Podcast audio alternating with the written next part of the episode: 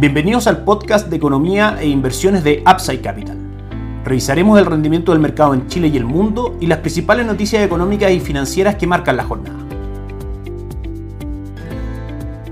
Muy buenos días, viernes 18 de noviembre de 2022. Soy Ramiro Galeano, fundador de Upside Capital. Les doy la bienvenida a otra edición más de mercados en Upside Capital. El día de hoy, el Banco Central entregó el resultado del Producto Interno Bruto de nuestra economía, la economía chilena, para el tercer trimestre de este año 2022, donde marca una desaceleración respecto al 5.4% mostrado en cuanto a crecimiento del Producto Interno Bruto de Chile el segundo trimestre, pero en sí misma la cifra de este tercer trimestre del 0.3% es superior al 0.2% que el mercado esperaba. Todo esto en un contexto donde el Banco Central en su último informe de política monetaria manifiesta que su expansión esperada en la economía para este 2022 está en un rango del 1.75 al 2.25% y para el 2023 la caída esperada es, entre el menos 0.5 y el menos 1.5%. Si bien una cifra un poco mejor a lo esperada, de todas maneras marca la tendencia que hemos hablado en repetidas ocasiones en este podcast y que forma parte de nuestra estrategia de inversión. Chile y su economía en general va a entrar en una etapa de recesión bastante marcada y eso va a permitir que la inflación tienda en general a decaer por la menor actividad económica, que la tasa de política monetaria manejada por el Banco Central sea en sí misma cada vez menor y eso impulse ganancias de capital en los fondos de renta fija que finalmente componen, como decíamos, nuestra estrategia de inversión. Desde el punto de vista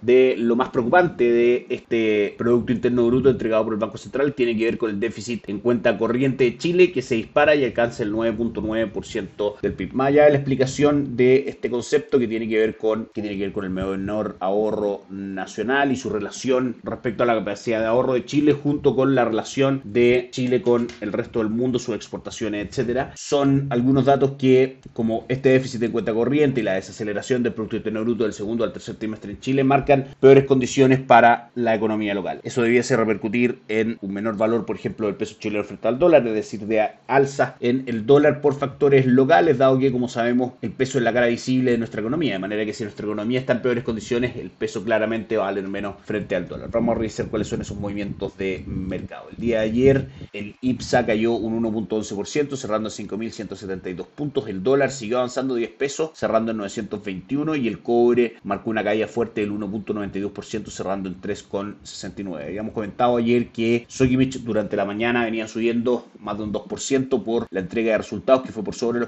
Sin embargo, la acción terminó el día cayendo un 6.5%, alrededor de los 85 mil pesos por acción, básicamente por las preocupaciones del mercado respecto al pic del ciclo alcista del litio. También cayó CAP fuerte un 7.3% y Falabella un 2.49%. Todo eso el día de ayer. Hoy día el dólar marca 923,70, tocó máximos del día en 931, como decíamos, incorporando un poco estas malas cifras macroeconómicas en las cotizaciones de nuestra moneda. Si ya vemos una cotización del dólar sólida por arriba de 925, 930, podríamos ir a buscar niveles superiores que están marcados en 953. Eso por factores internos. Respecto a factores externos, hemos visto una corrección del cobre que marca 3,66 dólares por libra de cobre. Esta ahora cae un 0.52% y el dólar index marca hoy día también retrocesos del 0.19%. De manera que por factores internos la presión hoy día para el dólar es alcista, por factores externos por dólar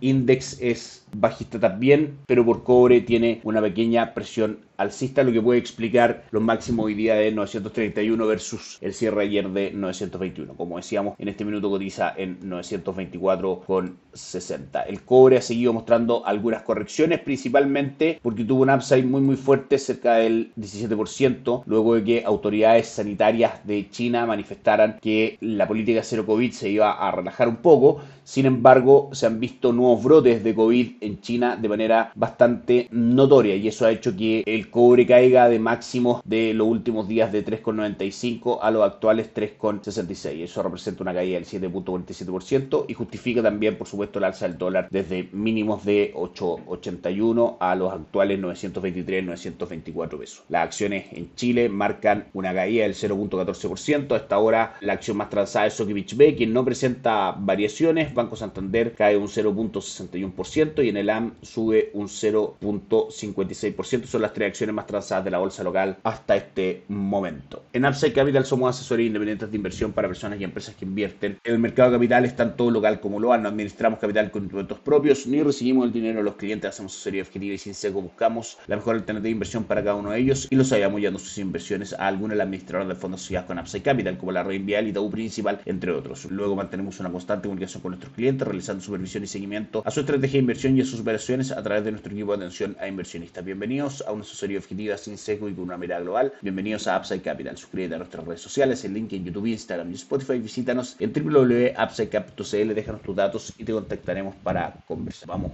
a Wall Street, que ayer terminó con retornos relativamente negativos, 0.02% cayó el Dow Jones, el S&P 500 abajo 0.31 y el Nasdaq un 0.35%. Si nos vamos a la medición anualizada del el rendimiento de estos índices, podemos ver que por ejemplo el Nasdaq ha tenido caídas muy fuertes durante el año y aún se encuentra en mercado bajista cayendo un 28.76%. Algunas de las acciones que componen este índice tecnológico, Amazon, Meta y Alphabet, por ejemplo, han caído un 43, 67 y 32%. Meta la matriz de Facebook y Alphabet la matriz de Google. O sea, esas 500 durante el año si bien supera un mercado bajista, sigue todavía un 17.2% abajo y es parte de nuestra estrategia de inversión. Es decir, el mercado de Estados Unidos marcó máximos históricos por última vez en enero de este año, está castigado un 17.2% y a medida que la Reserva Federal vaya disminuyendo la tasa política monetaria, vamos a ir viendo avances en el valor de las acciones. Por supuesto, tenemos fondos para poder acceder a renta fija local, como decíamos, parte de nuestra recomendación de inversión y también para acceder a renta variable internacional en ese sentido. Algunas noticias relevantes, finalmente la Cámara de Representantes de Estados Unidos queda en manos de los republicanos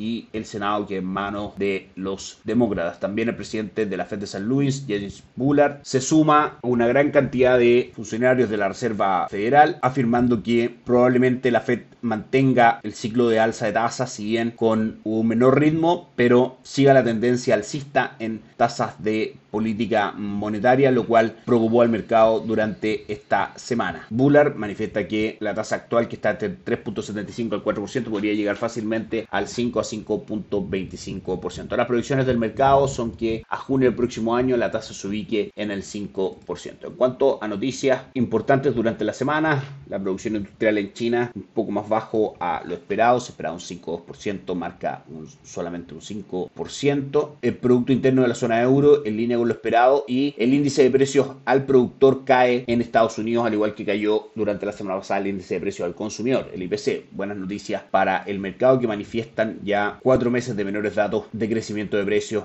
en Estados Unidos. Por otro lado, el retail mostró buenas cifras en cuanto a ventas minoristas durante el día miércoles de esta semana, también en Estados Unidos. El día jueves la zona euro marcó inflación por debajo de lo esperado, pero por sobre el mes anterior, 9.9 había sido el mes anterior, 10.7 era la expectativa del mercado y 10.6% fue el resultado final. También el sector construcción y empleo mostraron buenas cifras en Estados Unidos que siguieron preocupando al mercado. Recordemos que el mercado busca cifras macroeconómicas negativas que demuestren un enfriamiento de la economía y eso produzca finalmente menor inflación y menores tasas de interés. Por último, el día de hoy, a las 12 del día en Chile, vamos a conocer los resultados de ventas de viviendas usadas en Estados Unidos que van a estar marcando la pauta del comportamiento de los mercados el día de hoy, cerrando la semana. Y por último, vamos a revisar las bolsas de Asia, como cierra la semana, una jornada negativa, el Nikkei 225 de Japón cae un 0.11, el Hansen de Hong Kong un 0.29 y el índice de Shanghai un 0.58, todos ellos en terrenos negativos. Europa marca una buena jornada subiendo el DAX alemán un 1.15% y el Eurostock 600 un 1.19%, una jornada donde Christian Lagarde, la presidenta del Banco Central Europeo,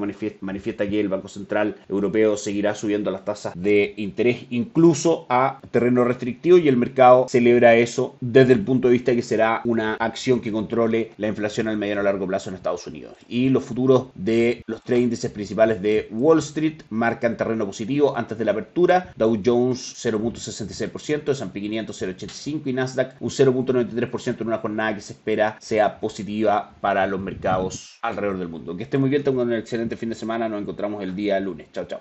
Gracias por escuchar el podcast de Economía e Inversiones de Upside Capital. Te invitamos a visitar nuestro sitio web www.upsidecap.cl y contactarnos para brindarte una asesoría objetiva, sin sesgo y con una mirada global para tus inversiones.